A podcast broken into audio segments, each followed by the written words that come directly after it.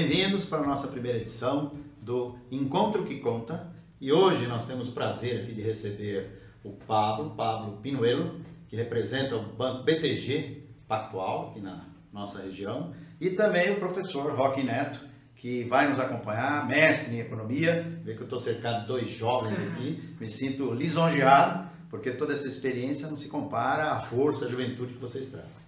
E a gente quer ver se hoje bate um papo sobre moedas virtuais, eh, essa nova economia que se desenha, as perspectivas econômicas para os investimentos no próximo ano. E de forma bem tranquila, vamos aqui eh, ter um papo, ouvir um pouco do que vocês têm para contribuir. Eu vou começar aqui com o Pablo, é, Rock, se você me permite, uhum. e queria saber um pouquinho quais são as perspectivas de investimento, como o sistema financeiro vê as perspectivas para o próximo ano, de investimentos, de retomada da economia. Se você puder traçar um cenário, Pablo, vai ser bacana. Bom, obrigado pelo convite, Ângelo, Rock, um prazer estar aqui também.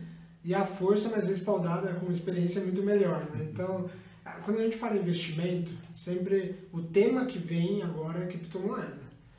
O problema é que criptomoeda todo mundo quer porque acha que vai triplicar dinheiro, quadruplicar dinheiro, investir e ganhar dinheiro fácil. E aí que é o grande risco e abre a puca, né? Porque eh, eu nunca vi um investidor de sucesso no longo prazo que fala que ganhar dinheiro é fácil. E não é. Então hoje quando você começa a olhar por que eu estou investindo em criptomoeda, é uma coisa que é muito mais para vontade de ganhar muito do que realmente investimento de longo prazo. Né? É muito comum um investidor que nunca investiu em nenhum cenário falar, não, quero investir em criptoativo. Mas ok, mas você não prefere primeiro sair da poupança? Né? Primeiro investir numa renda fixa? Primeiro investir numa renda variável? Porque se tem sair do zero para o 200, né? Então esse é o nosso desafio, né? O nosso desafio é investir, lógico, é investir os ativos, o dinheiro das pessoas em bons investimentos, mas além disso educacional. Porque não adianta ter os melhores investimentos do mundo se o meu cliente não quer e não confia. Então está aí nosso desafio. Eu acredito com certeza que as criptomoedas são uma coisa que não são mais nem futuro, já é uma constante na questão de investimento. Acho que na questão transacional de pagamentos e meio de pagamentos, ainda a gente tem um gap ainda a suprir significativo, mas assim, que todo mundo que é um investidor um pouco mais de moderado e arrojado deve ter criptoativos no seu portfólio com certeza. Né? Aquele custo, o bilhete premiado, você ter 1 ou 2% do seu portfólio em um ativo que pode ser que valorize mil, dois mil por cento, ou acabe, o risco com a oportunidade vale muito a pena. Tá bacana. Do ponto de vista acadêmico, Rock, você deve ser consultado muito pelos alunos que começam a perguntar, eu devo investir na juventude, né?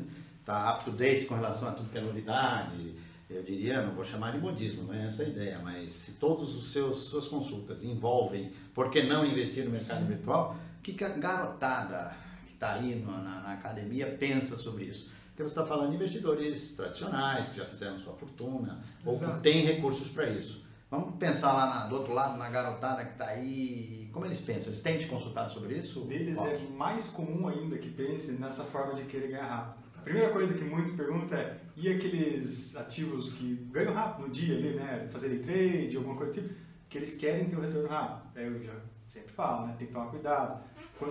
O retorno alto sempre tem um risco alto. E para quem começa a investir, a melhor coisa é primeiro é proteger, né? Eu cometi esse erro, quando eu comecei a estudar a questão de investimento, fui, é, eu pensava também em ganhar rápido. Eu era jovem, né, queria, ah, vou ganhar ali, vou dobrar meu patrimônio. E aí você entra em furada, porque você não está protegendo sua carteira, não está protegendo seu patrimônio. E na criptomoeda, que é o maior, o maior erro acho que hoje, tem muita gente que nunca investiu e está entrando nisso. E é preocupante, porque ele está entrando num negócio que ele não sabe o que. É, é aquele famoso canto da sereia. A criptomoeda, ela é um, uma recompensa da blockchain. Ela pode ser útil? Pode ser útil. Como você falou, né? Ainda não está sendo usado. O, a maior variação de valor ali é pela especulação. Dá para usar? Dá. Você pode ali usar o sistema, fazer um cartório digital, né? usar o, o sistema deles ali como um cartório, faz os registros e gera ali a criptomoeda como recompensa. Mas ainda é muito embrionário acho que isso, né? É, por aí, Paulo? Com certeza. Perfeito, eu acho o desafio do rock ainda maior que o meu, que como você falou, normalmente a gente tem um foco muito em clientes que já têm uma maturidade maior em patrimônio financeiro. Mas se segurar a vontade da garotada, quem é mais novo, um desafio quase de responsabilidade social, né? Porque realmente você perder tudo é muito simples, né? Quando está no começo, você fala, ah, vou perder tudo, vai tudo, mas eu nunca vi ninguém ganhar. Né? A não ser que seja um investimento de longo prazo. Né? Lógico que a gente tem que ter um pezinho, tem, mas quando a gente fala um pezinho de um portfólio, né, de uma pessoa que está no início de faculdade, me corrija, né, deve ser pouco, né, 200, 300 reais, né, e ninguém quer investir 200, 300 reais, porque se eu triplicar 300 reais, eu vou ter 900, não chama atenção. Então, essa, a beleza do portfólio manager, né, de como se administrar, quantias maiores, 1, 2%, tem um peso relevante. Né? Mas pra, disso, para a gente ver que é um meio de pagamento constante em todos os países, a gente tem um bom desafio. Né? Com certeza, você citou, acho que, Rock, a parte da questão de Olimpíadas, né? que é a recompensa do blockchain. Isso é fantástico. Né? A criptomoeda é uma recompensa com um desafio matemático que você faz no blockchain. Isso, assim, é, uma, é disruptivo. Tanto é que grandes fundos no mundo inteiro, grandes bancos do mundo inteiro investem em criptoativos, em criptomoeda. Ponto é que quando você vai para uma análise global disso, né, existem sei lá quantos, quantos milhares de moedas. Né? Na termos de, de papéis na bolsa, né, ativos com liquidez, ou para a bolsa de valores, nós temos aí de termos de 50 a 60. Né? São mais de 400 empresas listadas, mas 60 papéis com mais liquidez. Com 60, são poucas pessoas no Brasil que acertam o caminho certo, de 60. Que dirá com milhares. É, no mundo num, num, universo que virtual, sem nenhum tipo de base. Exato, é, é, é essa a leitura. Sem nenhum tipo de base, sem nenhum fundamento. É, no mercado financeiro, eu não conheço ninguém que fala, olha que essa moeda vai subir. Não. Então você tem espelhos de fundos, index, né? ETFs que são negociados em bolsa até no Brasil, é, como Hash 11, por exemplo, outros tipos de que replicam o combo de moedas que estão atreladas lá fora, etc. Na negociação é um pouco mais seguro. Você investir no Ibovespa, você não precisa saber todas as ações da bolsa. Investe no índice. Então, acho que o primeiro passo talvez seja um mecanismo legal na CVM, hum. regulamentado, que replica o índice.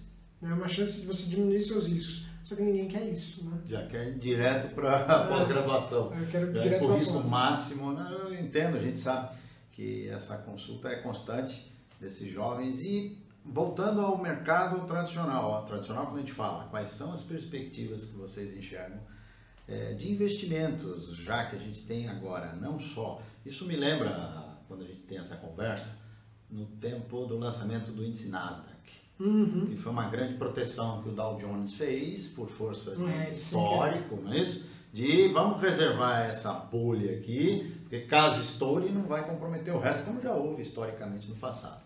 O que, que vem sendo feito em termos de proteção hum, no mundo ou na nossa própria economia, já que a, a moeda virtual ela transcende as fronteiras? Né?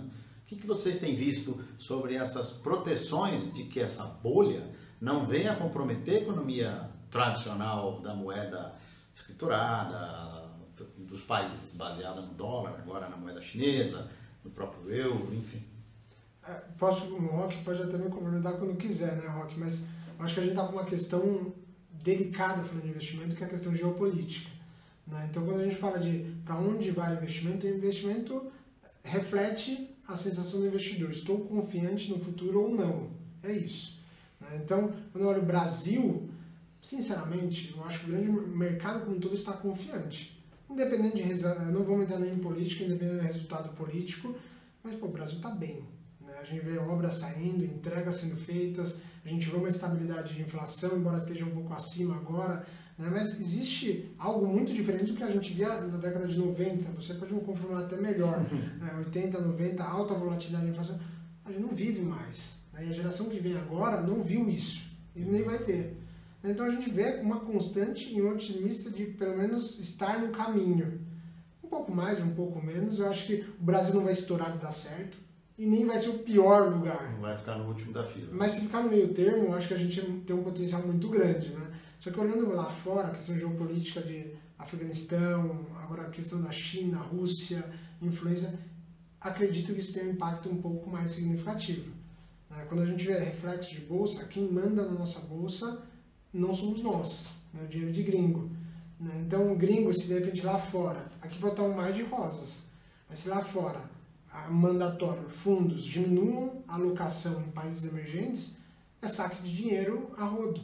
imediato. Imediato. Então aqui sofre, sangra, cai. Então, e, a, e a economia aqui pode continuar constante boa. Né? Então, olhando próximos passos, lógico, eu acabei mesclando um pouco a segurança, o hedge de criptoativo, tem, temos, óbvio. Né? Eu acho que a grande segurança para investimento, você não olhar só Brasil, o brasileiro precisa de diversificar a carteira. Precisa olhar como vou investir nos Estados Unidos, como investir em outros países, outras economias, para a o todo. Né? E também não ficar só lá fora, porque a grande oportunidade está aqui. Olhando em juros, né, lá fora é 2, 3, né, aqui eu vou ganhar 10, 15, 20. Então tem que balancear isso no meio. Eu acho que a gestão de portfólio até, né, Rock, complementa para isso. Acho que o desafio é mais geopolítico e global do que até aqui, né? Você vê com bons olhos, como é que você tem uma cautela, como você citou nada, eu enxergo hoje a criptomoeda como foi a internet lá no começo. Ela está sendo testada, ela está passando Testada, por um processo de teste. A internet passou por isso. Surgiu, lembra aquela internet de escada, era meia boca, aí surgiu aquele monte Para evolução, né? É, veio aquela, veio Yahoo, veio um monte de empresas lá e algumas quebraram, outras deram certo. Eu enxergo que mais ou menos isso. Talvez algumas criptomoedas que têm um fundamento, Exato, que, por exemplo, as stablecoins, aquelas, genial, porque você atrela o preço ao ouro, por exemplo. E aí ela é útil porque você consegue fazer a transferência de um cripto, você consegue mandar o teu recurso aqui do Brasil para a China, um custo praticamente zero. zero, você não paga um monte de impostos que tem e, e resolve o teu problema. E aí tem aquela questão da utilidade, né? Eu estou usando porque faz sentido usar para né, ter um objetivo de fato, e não só especular para sonhando em triplicar, quadruplicar o dinheiro ali da conta, né?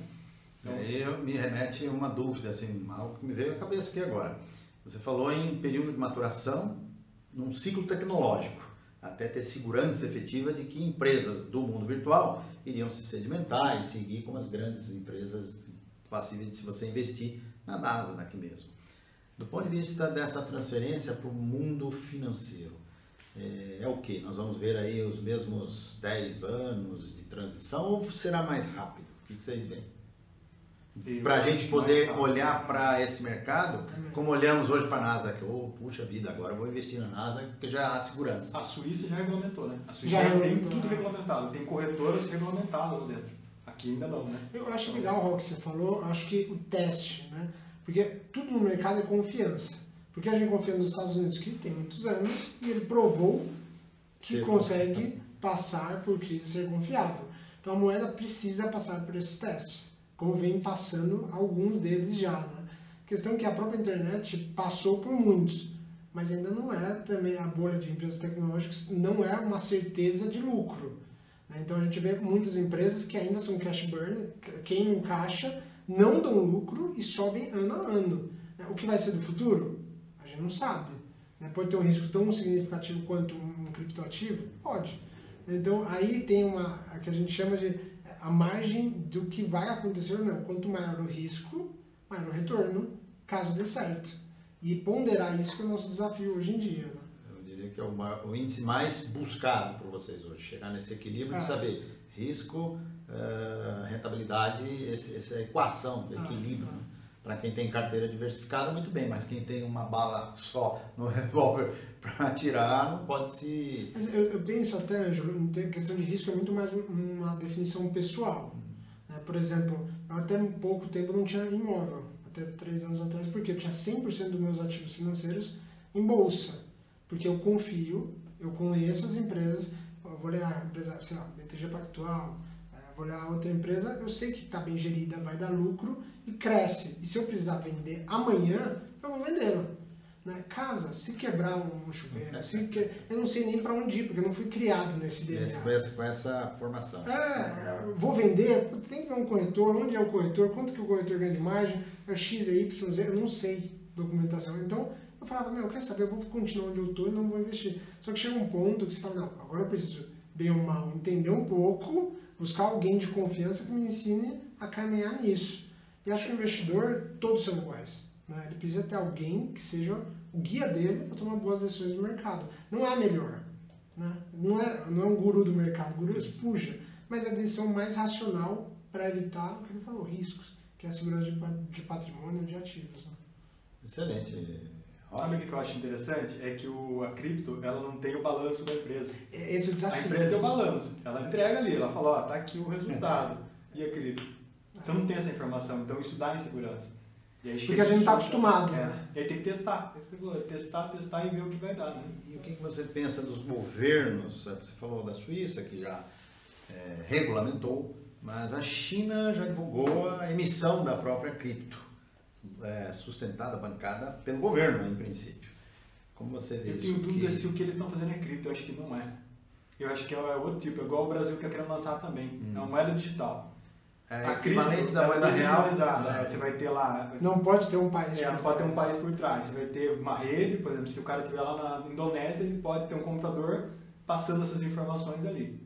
E tem um cara aqui no Brasil. Então ela é descentralizada, não tem um, não tem um país dono do negócio. Né? Vamos separar então o joio do trigo. Quando se fala então do aval estatal, seja chinês, seja dos Estados Unidos, permitir a circulação é só um espelho do mundo real, da moeda real, real até soou redundante, né? Mas da própria moeda no meio virtual, não necessariamente uma cripto. Isso. Acho que o Banco Central está querendo, no Brasil está discutindo isso. Eles estão querendo lançar uma moeda digital. É diferente. Sim. Não é, vai ser criptomoeda. É só um espelho.